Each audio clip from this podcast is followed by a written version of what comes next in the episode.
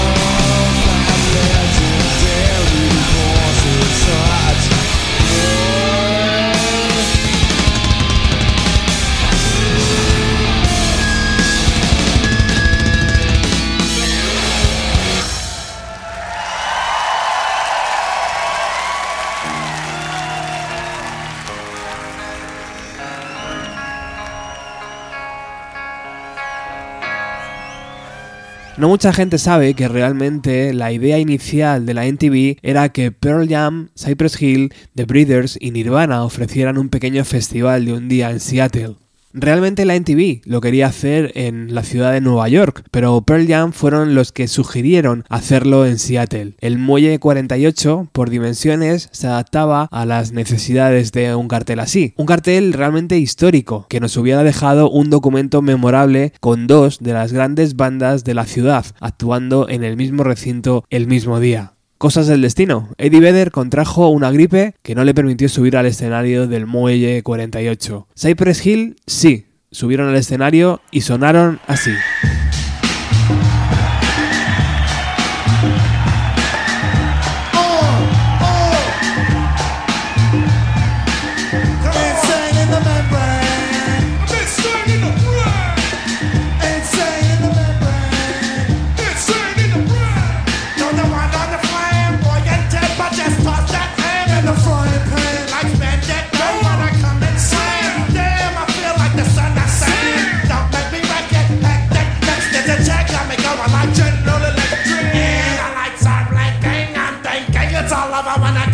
Doctrine.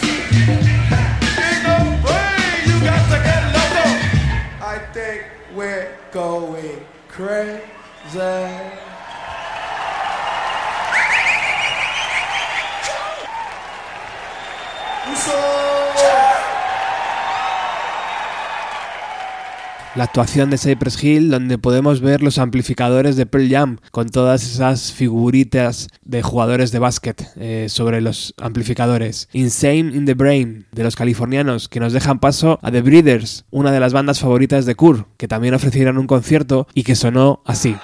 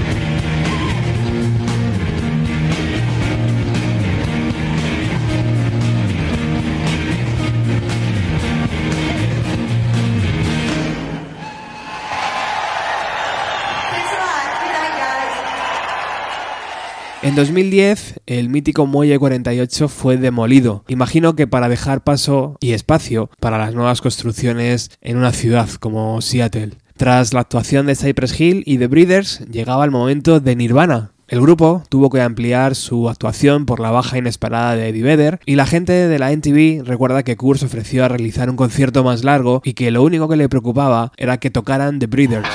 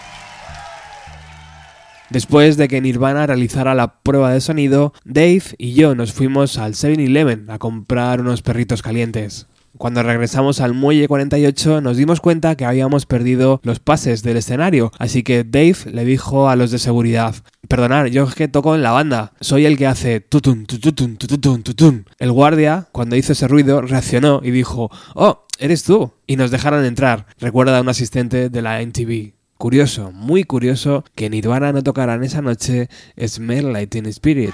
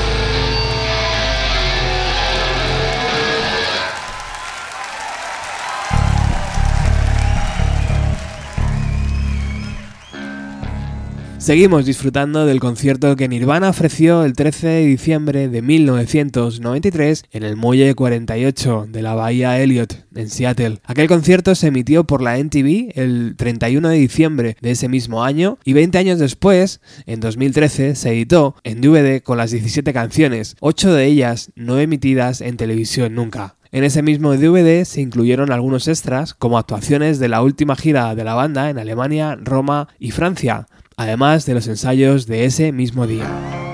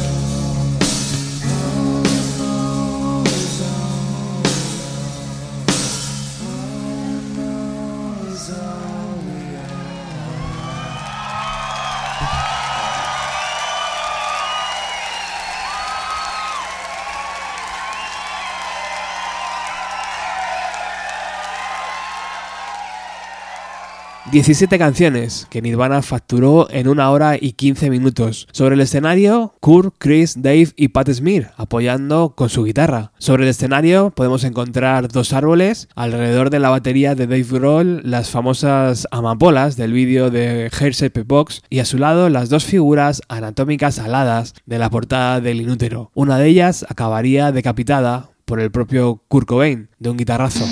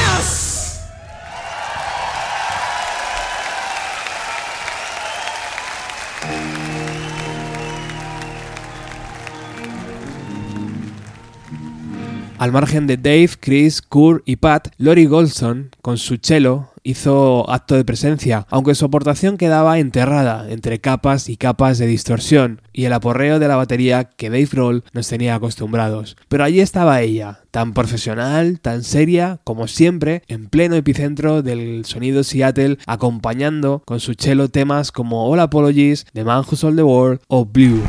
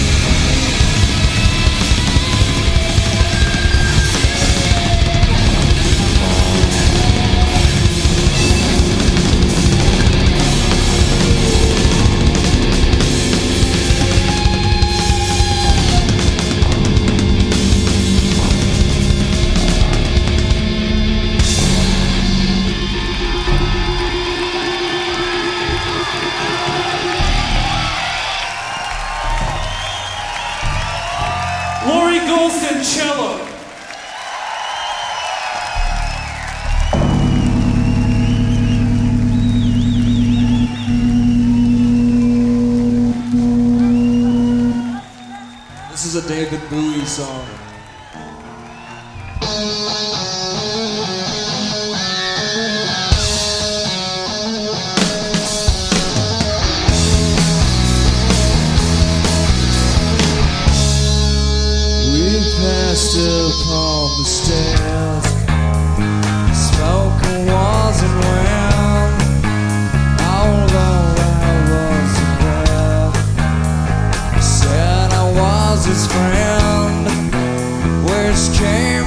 was a surprise. I spoke into his eyes. I thought we died alone a long, long time ago. Who knows? Got me. We never lost control. Your face to face with a man who sold the world.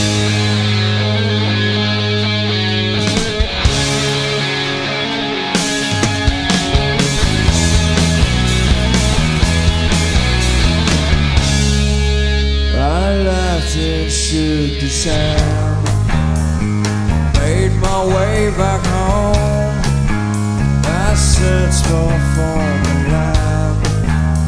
For years and years I roamed. I gazed up hazily stared. For all the millions here, we must have died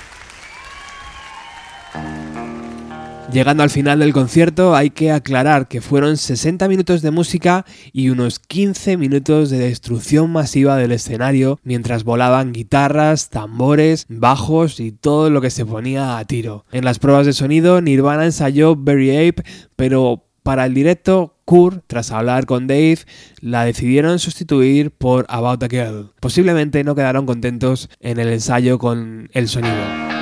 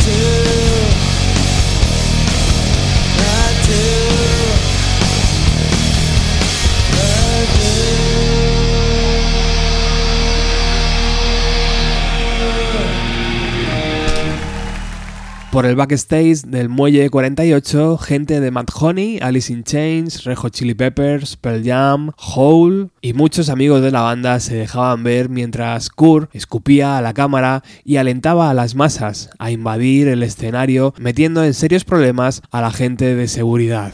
Life and Loud fue la antítesis al unplug que la banda grabó semanas antes. Un grupo con dos caras. Por un lado, la sensibilidad exquisita. Por otro, la energía extrema, capaz de demoler un puerto entero. ¿Con cuál os quedáis vosotros? Decídmelo en comentarios, por favor. Ponerme en comentarios vuestro lado favorito de Nirvana. Nos despedimos. Muchísimas gracias por estar ahí, por apoyar el programa, por compartirlo en vuestras redes sociales para que llegue a más gente. Y como siempre, Angus, Norberto, Luis, Carmen, Iván y Yago han decidido apoyar este podcast convirtiéndose en patrocinadores. No tenemos marca, no tenemos eh, marca de refrescos ni marcas de alcohol. Tenemos a oyentes que deciden apoyar el programa que les gusta. Es un lujo, de verdad. Muchísimas gracias. Nos despedimos. Os dejamos ahí con Nirvana, destrozando todo.